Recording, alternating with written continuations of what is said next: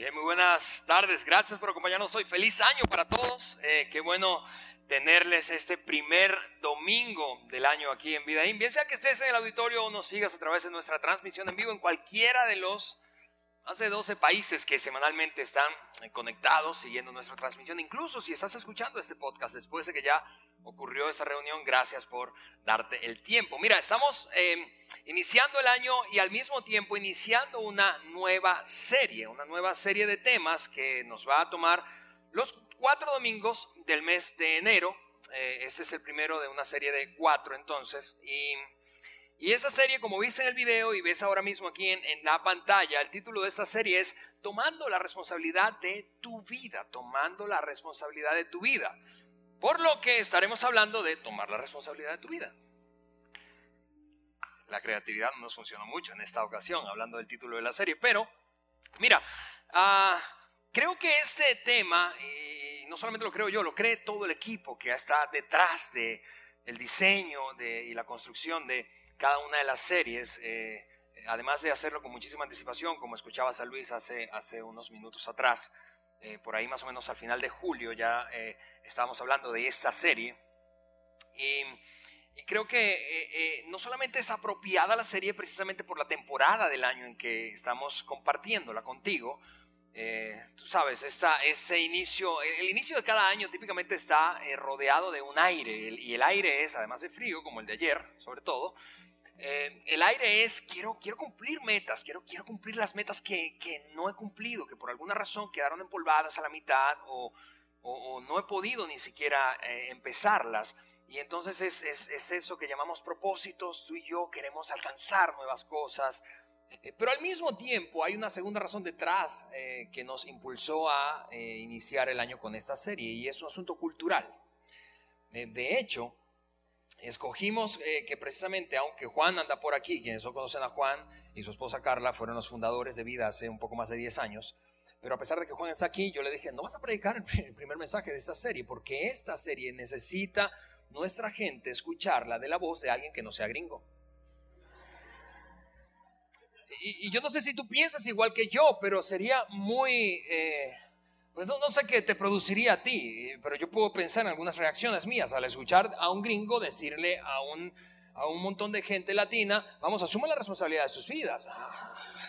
Y en el contexto de los presidentes que tenemos tampoco iba a ser como muy bueno ni apropiado políticamente hablando, ¿verdad? Pero eh, quise que lo escucharas de un, de un latino.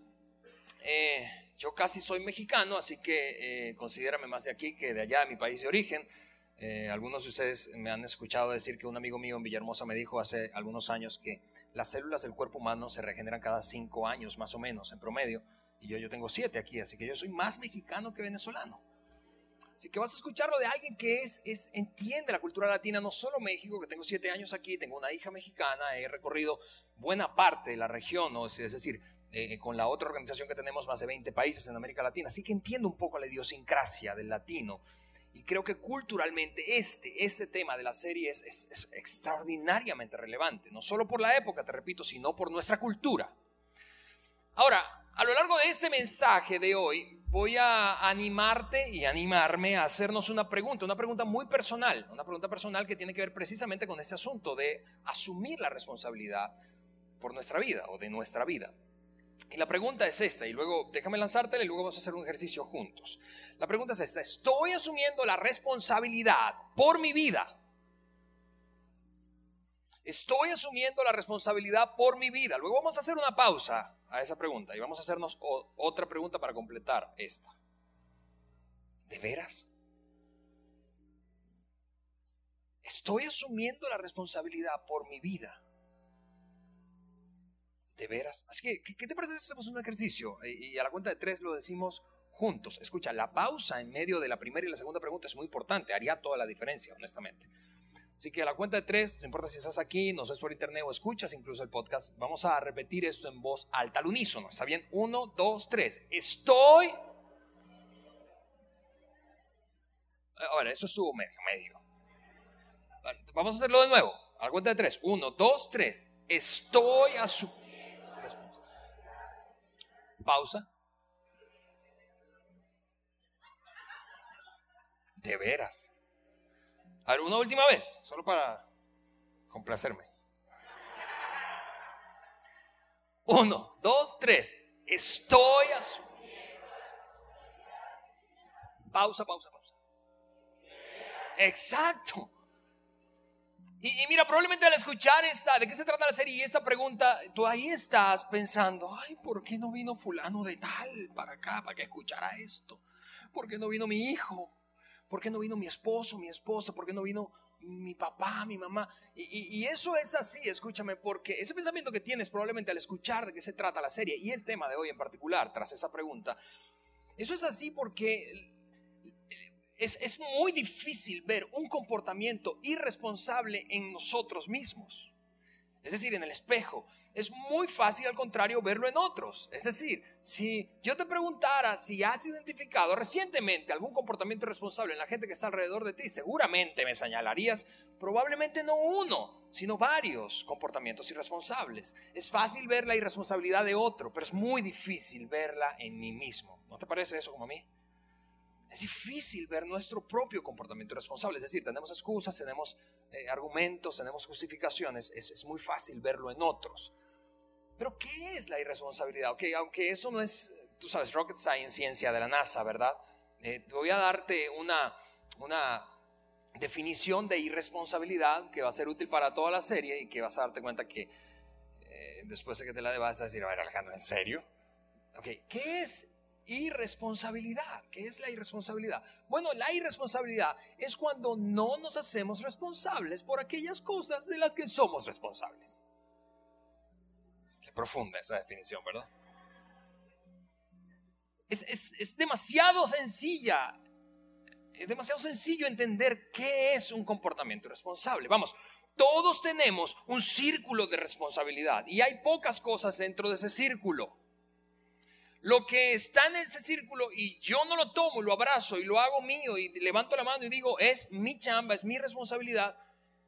Cuando no hago eso, estoy siendo irresponsable. Es muy fácil entender eso, pero eh, eh, la inmensa mayoría de los problemas, desde mi punto de vista personal, la inmensa mayoría de los problemas en las relaciones, no importa de qué tipo de relación hablemos, no importa si estamos hablando de dos hermanos, de un hermano y una hermana, mayor, menor, de dos amigos, de compadres, de cuates, de padres, hijos, de esposos, de socios, de, de jefes empleados, de colegas, de estados de la República, de un país a otro país, no importa de qué hablemos, la inmensa mayoría de los problemas interrelacionales proviene de la dificultad que tenemos de asumir la responsabilidad que está dentro de nuestra cancha.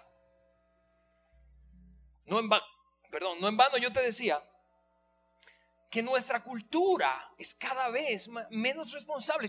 Yo no sé, si tú lo piensas como yo, y te voy a dar algunos ejemplos. Eh, piensa conmigo, por ejemplo, en lo siguiente. Piensa conmigo en, en un asunto, un problema eh, creciente que se llama bullying o acoso escolar.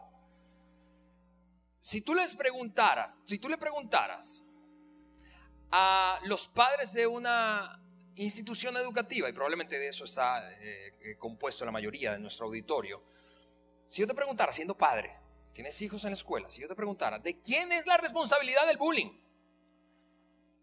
Mira, muy probablemente tú señalarías a la escuela como responsable de eso. ¿Sí o no? Pero si yo le pregunto a la escuela, a los maestros y directivos de esa escuela, seguramente te señalarían a ti y a mí. La responsabilidad de los padres que no educan bien a sus hijos en casa. Déjame darte otro ejemplo. Piensa en la delincuencia, que en nuestro país es un problema. Si, si yo te preguntara, hiciéramos una encuesta aquí, ¿de quién crees que es la responsabilidad? El alto nivel de delincuencia que hay en nuestro país. Probablemente tú señalarías a las autoridades y dirías, es que las autoridades están corrompidas. Es que no hay, no hay instituciones confiables y lo que reina es la impunidad. Así que señalaríamos a las instituciones. Pero si le preguntáramos a esas instituciones de orden público, de seguridad, al gobierno de este país, diría, pues la verdad es un problema muy complejo, pero es, es responsabilidad de, no sé, de los ciudadanos, de las familias que no crían a hijos con principios, valores. Y, ese juego seguiría y seguiría y seguiría sin nadie que diga, es mi responsabilidad. Mira esto. Si preguntáramos en este momento al gobierno de nuestra república mexicana, ¿de quién es responsabilidad los gasolinazos? Bueno, ya tú lo escuchaste, no hace falta hacer ese ejercicio hipotético. La semana pasada nuestro presidente, perdón, dijo que era del exterior y del sexenio pasado. Es responsabilidad el incremento de la Pero si, si, si yo te preguntara a ti, ¿quién crees que vas a responder tú? Del gobierno. Así que no hay nadie, e, y así podemos encontrar ejemplo tras ejemplo, no hay nadie que diga, a ver, e, es mi chamba, es mi responsabilidad. E, en este momento la situación política que vivimos de relación eh, con nuestro vecino del norte, habiendo ya tenido un nuevo presidente electo, ¿verdad? ¿Qué pensamos en medio de tanta incertidumbre? No, es que ahora nuestra economía va a sufrir por culpa de quién? De Trump. Pero si le preguntas a Trump, él dice, los problemas de Estados Unidos son por culpa de México. Y podemos encontrar uno tras otro ejemplo. Mira que eso no tiene nada que ver con inclinación política o preferencia de filosofía política. Es un asunto de cultura. Nuestra cultura es cada vez menos responsable.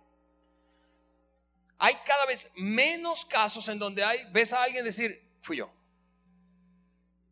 Y asumo toda la responsabilidad de eso. Por eso es que yo no quería que hoy escucharas a Juan Beriken hablar de esto. Porque quiero que lo escuches de alguien a quien le duele América Latina como a ti y que a quien le duele este país como a ti. Nuestra cultura, y podríamos señalar otros países y sería el mismo problema, pero hablemos de México y hablemos de nuestra tierra. Esta cultura es cada vez menos responsable. Por eso esta serie consideramos que era tan relevante, más allá de solamente la época de inicio de año. Qué bueno sería comenzar el año asumiendo la responsabilidad por nuestra vida, pero también dijimos, qué relevante es este tema en medio de nuestra cultura. Y ese juego que te decía de echarnos la culpa, por eso es el, el, tema, el título del tema de hoy se llama Empecemos a culparnos. Porque ese juego de echarnos la culpa y no asumir la responsabilidad levantando la mano, ¿sí?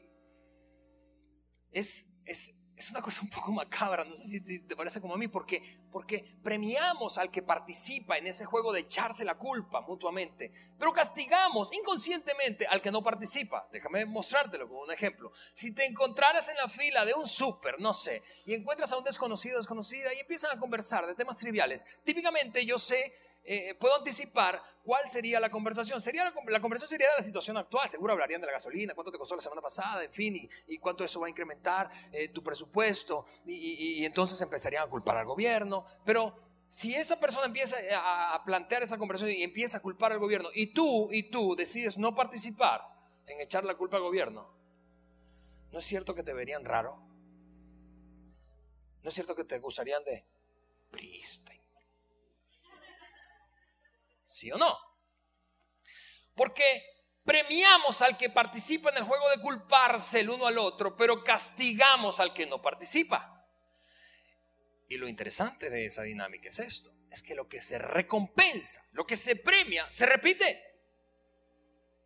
Tú y yo sabemos eso. Si has tenido una mascota, sabes eso. Lo que se premia, se repite. Si tienes hijos, sabes eso. No quiero que pienses que estoy diciendo que los hijos son mascotas, pero Tú sabes eso. Vamos, aplaudimos a nuestros hijos y nuestros hijos repiten el comportamiento. Premiamos un, desempeño, una actitud y repiten esa actitud. Porque lo que se recompensa se repite. Y si es cierto eso que te digo, que en nuestra cultura premiamos inconscientemente ese asunto de echarnos la culpa y castigamos al que no participa, entonces estamos en un ciclo, no sé si lo ves como yo, estamos en un ciclo, un ciclo, un ciclo vicioso. Además, además, la, irresponsabilidad es un asunto muy contagioso. Muy contagioso. Y esto lo saben extraordinariamente bien los padres de adolescentes. Porque tú estás tan preocupada como mamá o tan preocupado como papá acerca de con quién pasa tiempo tu hijo o tu hija, precisamente porque sabes esto, la irresponsabilidad es contagiosa. Y si mis hijos pasan tiempo con gente que es irresponsable, eventualmente eso los va a alcanzar. Aunque ellos piensen que no, aunque crean que no, aunque crean que son fuertes y que eso no les va a afectar de ninguna manera, es ingenuo. Tú lo sabes como papá y mamá, tú sabes, la irresponsabilidad se contagia y se contagia rápido. Un último secreto que en verdad no es un secreto acerca de esta dinámica de la de echarnos la culpa el uno al otro y de la irresponsabilidad.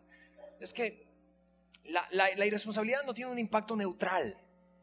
Es decir, cada vez que alguien es irresponsable, algo pasa como consecuencia.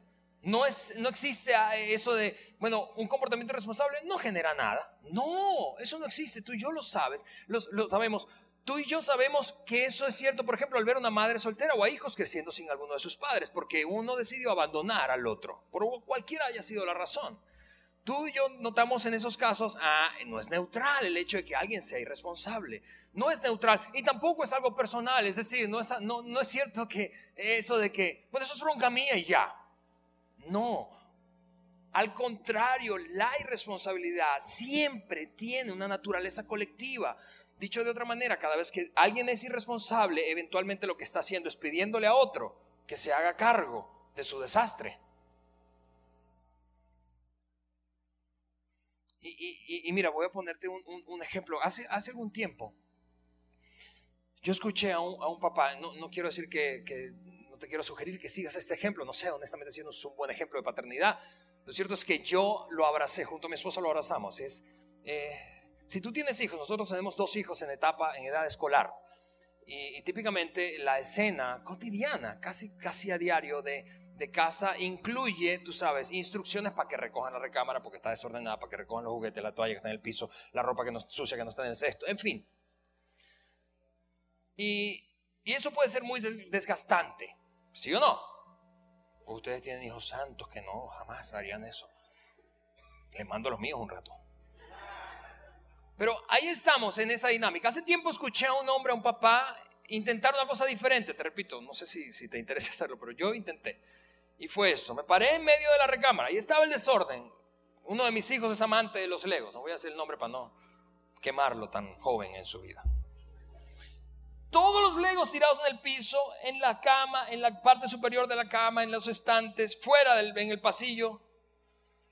Así que eso es lo que aprendí de aquel hombre. Yo llamé a mi hijo, hijo mío, no voy a decir el nombre, hijo mío.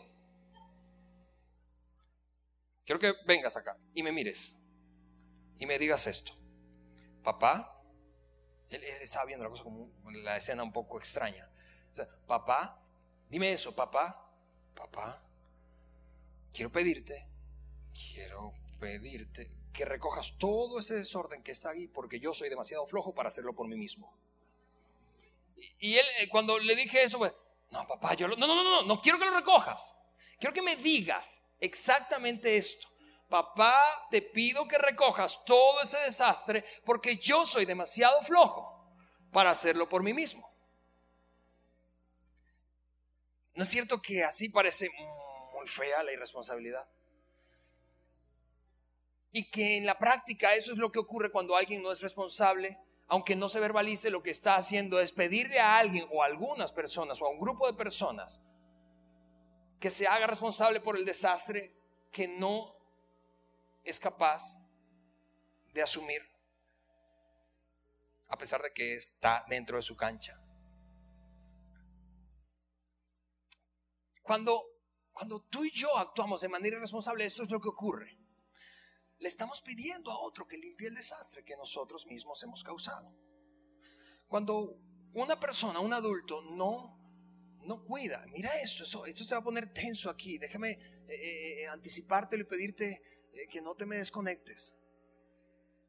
Cuando una persona, un adulto dice, yo, yo como lo que me dé la gana, cuando me dé la gana y, no pasa nada. Cuando no es capaz de asumir la responsabilidad de alimentarse bien, de hacer ejercicio, de mantenerse saludable, lo que está diciendo es esto. Si está casado, le está diciendo esto a su cónyuge. Quiero que te encargues de mi vida, de mi cuerpo, de mi salud, porque yo soy demasiado responsable como para hacerlo por mí mismo. Está duro eso. Cuando un joven tiene una vida desenfrenada, sin control, sin que lo reconozca, lo que está diciendo es, a ver, papá, mamá o quien sea que me ame, hágase responsable del desastre que yo he causado porque no soy capaz de asumir mi responsabilidad.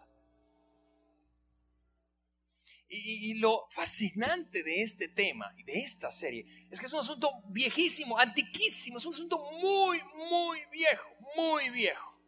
Comenzó de hecho con el inicio de la raza humana en la tierra. Y en los minutos que me quedan voy a, tomar, voy a tomarlos para compartir contigo, repasar una historia súper conocida, súper conocida que es narrada en el libro más fácil de encontrar en la Biblia, es el primer libro de la Biblia que se llama el libro de Génesis. Si tú tienes una Biblia impresa, cada vez abundan menos, eh, eh, abres la, Biblia y ahí está, en las primeras cuatro o cinco páginas después el índice.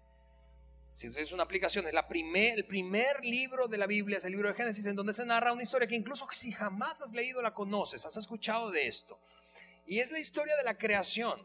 Luego de que Dios creó absolutamente todo, se dispuso a crear al ser humano y vamos a repasar qué ocurrió y cómo esto fascinantemente, el tema de la responsabilidad, o irresponsabilidad según lo quieras ver, está inmerso en básicamente el inicio de la especie humana.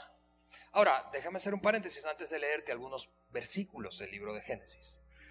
Yo puedo entender que aquí haya gente o escuchándonos o viéndonos que tiene sus propias convicciones, creencias personales respecto a cómo se inició la vida humana. Y el asunto, el relato del Génesis te resulte fantasioso o alegórico y, no literal. Hay otro grupo que puede creer, sabes que yo creo que ocurrió tal cual, literalmente como dice la Biblia, la creación de todo lo que vemos, incluyendo la creación del ser humano.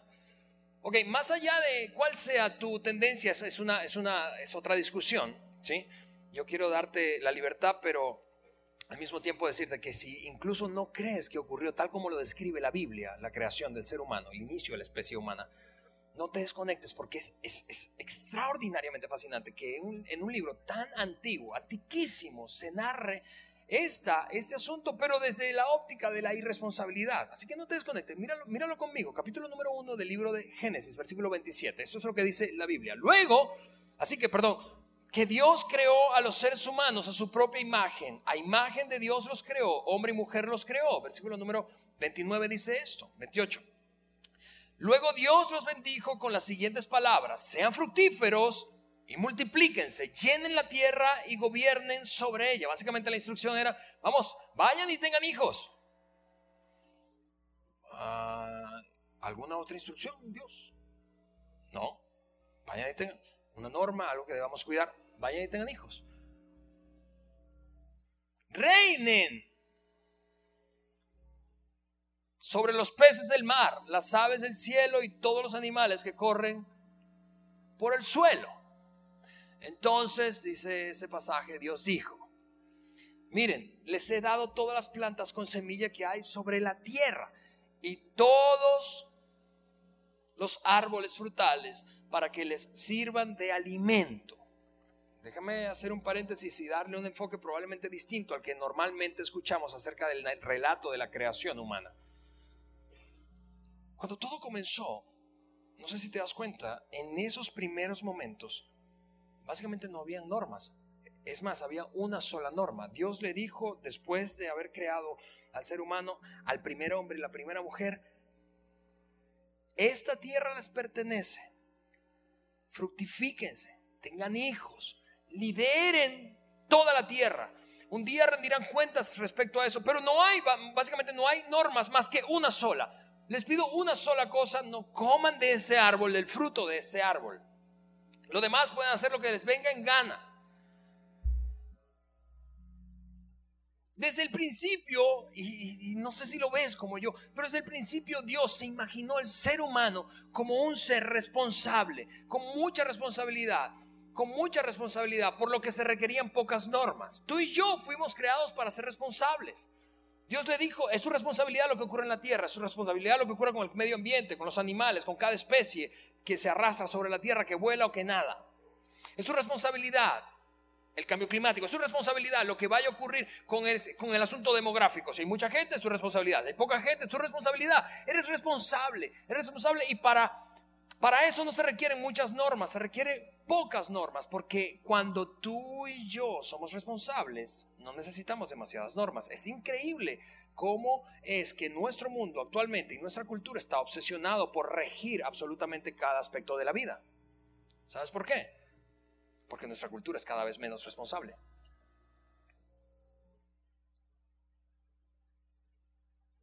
Y cuando piensas en esta frase, en el hecho de que tú y yo fuimos creados para ser responsables, intuitivamente tú y yo lo sabemos, somos felices, experimentamos satisfacción cuando somos responsables y lo contrario también es cierto, experimentamos infelicidad e insatisfacción cuando no somos responsables, cuando cumples con la tarea, cuando entregas el trabajo a tiempo, cuando cumples con lo asignado, cuando llegas puntual, experimentas satisfacción, ¿sí o no? Pero alguna vez te has sentido feliz por llegar impuntual. Bueno,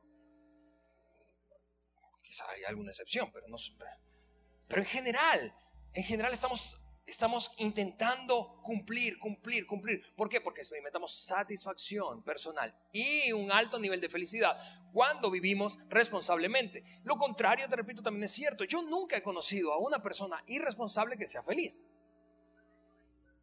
He conocido gente irresponsable muy buena para echarle la culpa a otro o a las circunstancias, pero no felices. Vamos, en el fondo, allá, en lo secreto de nuestro ser, cuando tú y yo no somos responsables, no, no nos sentimos bien. No nos sentimos bien. Luego de que Dios crea al ser humano y entonces le asigna ese gran sentido de responsabilidad. Pocas normas, te repito, gran responsabilidad. Gran responsabilidad de todo lo que ocurriría en la tierra a partir de ese momento ocurrió algo que tú y yo, te repito, incluso si jamás hemos leído la Biblia, sabemos, escuchamos. Apareció Satanás en forma de serpiente, tentó a Eva y, para que comiera del fruto, precisamente violando la única norma que había establecido Dios. Comió del fruto, su esposo estaba allí junto a ella y cayó eh, eh, en, esa, en esa tentación con Eva. Y luego se dio un diálogo famosísimo, famosísimo famosísimo. Y quiero que saltemos desde el capítulo 1 hasta el capítulo 3 de Génesis para que leas lo que es este, este diálogo que revela algo poderoso. Cuando soplaba, dice ese pasaje en Génesis 3, 8 y 9. Cuando soplaba la brisa fresca de la tarde, el hombre y su esposa oyeron al Señor caminando por el huerto. Así que se escondieron del Señor entre los árboles. Entonces el Señor llamó al hombre, diciéndole, ¿dónde estás? Ahora déjame, aclarar que obviamente Dios sabía dónde estaban. Es como cuando tú, si eres papá, mamá, le preguntas a tu hijo, ¿quién hizo eso? Tú sabes que lo hizo. Pero ¿qué estás haciendo? Dándole una oportunidad. ¿Quién rompió eso? Y estás queriendo ver cómo reaccionan, ¿sí o no? Es exactamente lo que ocurrió allí. ¿Dónde estás? Dios sabía, pero estaba dándole una oportunidad a Adán y Eva. El hombre entonces contestó esto. Te oí caminando por el huerto, así que me escondí. Tuve miedo porque estaba desnudo ¿quién te dijo que estabas desnudo? Le preguntó el Señor. ¿Acaso has comido del fruto del árbol que te ordené que no comieras? Una sola norma te puse, una sola. Podías hacer lo que quisieras, pero una sola norma. ¿Te das cuenta? No sé si lo ves, pero en una cultura en la que cada uno es responsable, no se necesitan un montón de reglas. En una familia donde cada quien es responsable, no se necesitan demasiadas normas. En una relación laboral donde cada uno es responsable, no se necesitan muchas normas. En los ambientes en donde reina la irresponsabilidad, abundan las normas. ¿Acaso comiste del árbol, violaste la única norma que establecí, Adán, Eva. Y entonces Adán levantó la mano y dijo, sí Señor, lo hice y quiero asumir completamente mi responsabilidad. Deja a mi esposa fuera de esto, yo quiero asumir toda la carga. Porque ella es inocente. Yo soy culpable. Mira, si tú no estás haciendo aunque sea una mueca, tú no estás leyendo la Biblia. El hombre contestó esto. La mujer que me diste. Mira, yo estaba tranquilo aquí y me sacaste una costilla para darme una mujer que ni siquiera sabía qué era. Yo estaba feliz con los animales, era un poco solitario, pero ella estaba en el bosque, desnudo, sin problemas. Pero me dice esa mujer, y esto es el desastre que ella ha causado, así que tú y ella son responsables. Yo, yo, yo no. Arreglen ese desastre. Es básicamente la respuesta de, Adán. La mujer que tú me diste fue quien me dio del fruto y yo lo comí, pero no es mi bronca. Realmente, la bronca es ella. Y mira, escúchame, la primera pareja humana empezó con el juego de culparse. ¿Ves que es extraordinario que esto esté en el libro de Génesis? Independientemente de que tú creas que la creación ocurrió tal como lo describe el relato de la Biblia, o no. Es fascinante, no sé si te parece como a mí, la forma en que ilustra tan poderosamente esa tendencia natural a culparnos, a culparnos, a culparnos, a culparnos. Entonces el Señor le, preguntó a la mujer, a ver, este dice que es culpa tuya, ¿qué onda? No, no es mi culpa, es la serpiente. No es mi, no es mi, realmente no es mi culpa. no, es, no es cierto que es muy raro es muy raro encontrar gente responsable. Y mira, si tú tienes la... Eh, juegas un rol en donde, por ejemplo, en una empresa, si tú juegas un rol en donde tu voz es escuchada, tomada en cuenta para contratar gente, tú sabes esto. Mire, yo escucho hoy, porque en nuestra otra organización atendemos a, empresas e industria de, aquí de la región, eh, escucho esto hasta como un chiste de los departamentos de recursos humanos. Si respira, mételo. Porque hay un alto problema de, sobreoferta de trabajo y mucha rotación de personal, así que están batallando. Pero en el fondo, realmente no quieren eso, no quieren que metan a cualquiera, quieren a alguien responsable. Mira, podrás tener un, doctorado en Harvard, pero si... O, tú puedes ser un alfabeta, pero si eres responsable, yo creo que vas a hacer un buen trabajo anhelamos gente responsable. Padres que están aquí, si en ese momento hay un chico cortejando a tu hija adolescente, tú sueñas secretamente con que el tipo sea responsable. Es raro encontrar gente responsable. Y al, mismo tiempo es, es, inútil ese juego de culparnos, empezar a culparnos. no, es, tu culpa, es tu culpa, no es tu culpa. Es, lo veo con, con, mucha frecuencia. Por ejemplo, a veces que mi esposa Eliana y yo atendemos a parejas de matrimonios en consejería, viene uno básicamente a decir, tú siempre, tú siempre, tú siempre, tú nunca, tú nunca, tú nunca. No, no, no, no, no. Tú siempre, tú siempre, tú siempre, tú nunca, tú nunca, tú nunca. Y es, ahí estamos, viendo como un juego de tenis. A ver, ¿quién va a levantar la mano y decir, es mi bronca. Tal vez no soy totalmente, es decir, por el 100% responsable, pero eso es irrelevante. A la hora de resolver, eso es irrelevante.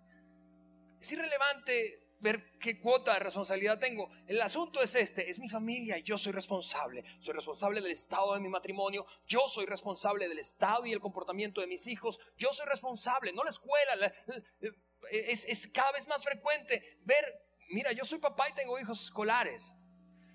Ver papás enfrentados con la escuela, porque la bronca no es su hijo, jamás. Y yo sé que aquí hay maestros y pudieran decir, en este momento pudieran gritar, aleluya.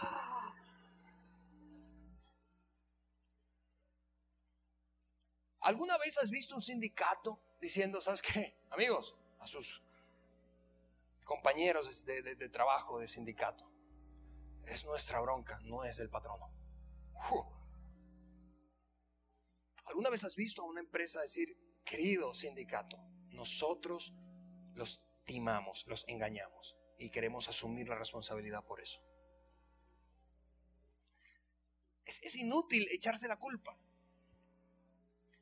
Y, te decía al principio, es, es la raíz de muchos conflictos interpersonales, no importa qué tipo de relación sea, como te decía hace rato, si de amigos, padres, hermanos, hijos, jefes, empleados, colegas, naciones enteras.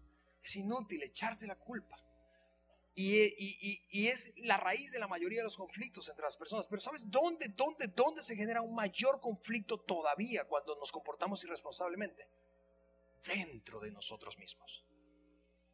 Dentro. Porque ahí en lo más secreto de tu corazón y el mío, tú y yo sabemos. Hmm. Ah, creo que yo, creo que ya tengo parte de la responsabilidad en esto yo, puedo ser muy bueno para argumentar y para, y para justificarme y para echar la culpa a otro, para echar la culpa a mi esposa, a mis hijos, a, mi empleadora, al país, al gobierno, al otro partido político, al país vecino, al presidente, eh, en fin. Pero en el fondo, en el fondo, en el fondo, yo tengo un conflicto interno porque sé, sospecho que no estoy siendo responsable. Ahora, para terminar, esto es lo que quiero que hagamos, porque este tema es introductorio. Escúchame, no quiero que te pierdas ningún domingo del, resto de la serie. Apenas vamos a, compartir tres domingos más. Pero para terminar, quiero dejarte tarea esta semana. Dos tareas básicamente. Número uno, quiero que empieces a escucharte, a escucharte a ti mismo, a ti misma. Internamente tú y yo tenemos nuestras conversaciones cuando se trata de este conflicto de la responsabilidad o la irresponsabilidad. Es decir, frases internas, no se verbalizan, pero frases internas como, por ejemplo, ay, pero es que yo, yo estoy reaccionando así porque tú. Frases internas como, si, si no me trataras de esa manera, yo sería diferente. Frases internas como, no, yo no soy quien tiene la mayor culpa de esta bronca. Frases internas como, no, que venga él y me pida perdón esa conversación interna, quiero que te, que te escuches esta semana. Vamos, vamos a escucharnos. Tú y yo tenemos esa conversación con cierta frecuencia, sobre todo en ambientes conflictivos relacionalmente hablando. Escúchate, escucha tu conversación interna. Y número dos, reconoce y abraza tu parte. Porque tú tienes una parte. Yo tengo una parte. No importa de qué estemos hablando, de qué tipo de conflicto estamos hablando. Tú y yo tenemos una parte. Déjame ilustrarlo de esta manera. Te voy a poner aquí un, círculo. Imagina que eso es un, pie, un gráfico de torta. perdón, de torta no, eso es en Venezuela, de, de pastel. Sí, me, me, fui con eso del pastel. ¿Tú sabías, perdón, que en Venezuela pastel es torta y torta, es pastel? Entonces, por eso es que estoy hecho bolas aquí. Pero este pastel, gráfico de pastel. Si yo te pidiera, y ese es un ejercicio poderoso para reconocer y abrazar nuestra parte. Si yo te pidiera que tú pusieras el trocito del pastel, la mitad, un cuarto, no sé qué porcentaje, del que eres responsable, ¿qué pondrías? Yo voy a poner aquí uno. Estoy seguro que sería menos que ese en tu caso. Lo, vemos constantemente, te repito, en consejerías en asesoramientos de conflictos interpersonales. Típicamente eso, eso es lo que ocurre. Le decimos a, uno de los dos cónyuges, viene él solo o ella sola a buscar consejo. Vienen los padres a, pedir que consejo acerca de sus hijos. No, viene, no está el hijo allí, es inútil hablar del hijo porque no está. Así que hacemos un círculo y le digo, ok, ¿cuál crees que es la cuota de tu responsabilidad en todo ese asunto con tu hijo? Te aseguro, escúchame, jamás Jamás. El dibujo es, incluye un, trocito de pastel tan grande como ese. No, mi, mi, responsabilidad es así. Pero, ok, independientemente de eso, quiero animarte a que hagas ese ejercicio. Dibuja dentro del conflicto actual que tienes, relacional, no importa si es con tu cónyuge, hijos, padres, colegas, empleado, empleador. ¿Cuál es tu cuota de responsabilidad? Esas son las dos tareas que quiero dejarte esta semana. Que empieces a escuchar tu conversación, que yo empiece a escuchar mi conversación y que identifiquemos cuál es mi cuota de responsabilidad en esto, porque ya sé que es inútil empezar a culparnos o a culpar las circunstancias. Y de esa manera comenzar a dar un pequeño paso. Escúchame, porque no he visto a nadie crecer, honestamente a nadie crecer que no asuma la responsabilidad. Nadie. Si tú descubres a alguien que no asume responsabilidad y crece, dime, porque yo no lo conozco. Y yo sé que tú y yo queremos crecer. Pero la manera de crecer empieza asumiendo nuestra responsabilidad. con eso en mente quiero que oremos para terminar esa, esa reunión, ¿te parece? Señor, te damos muchísimas gracias. Es fascinante el hecho de que realmente Dios está incrustada esta, esta ilustración tan poderosa en el relato de la creación humana. Desde el inicio, Dios, el ser humano se ha metido en el juego de echarle la culpa, echarse la culpa el uno al otro. Ayúdanos, Dios, ayúdanos a escuchar nuestra conversación interna, a reconocer y abrazar nuestra parte de la responsabilidad. De otra manera, no podremos crecer. En el nombre de Jesús. Amén.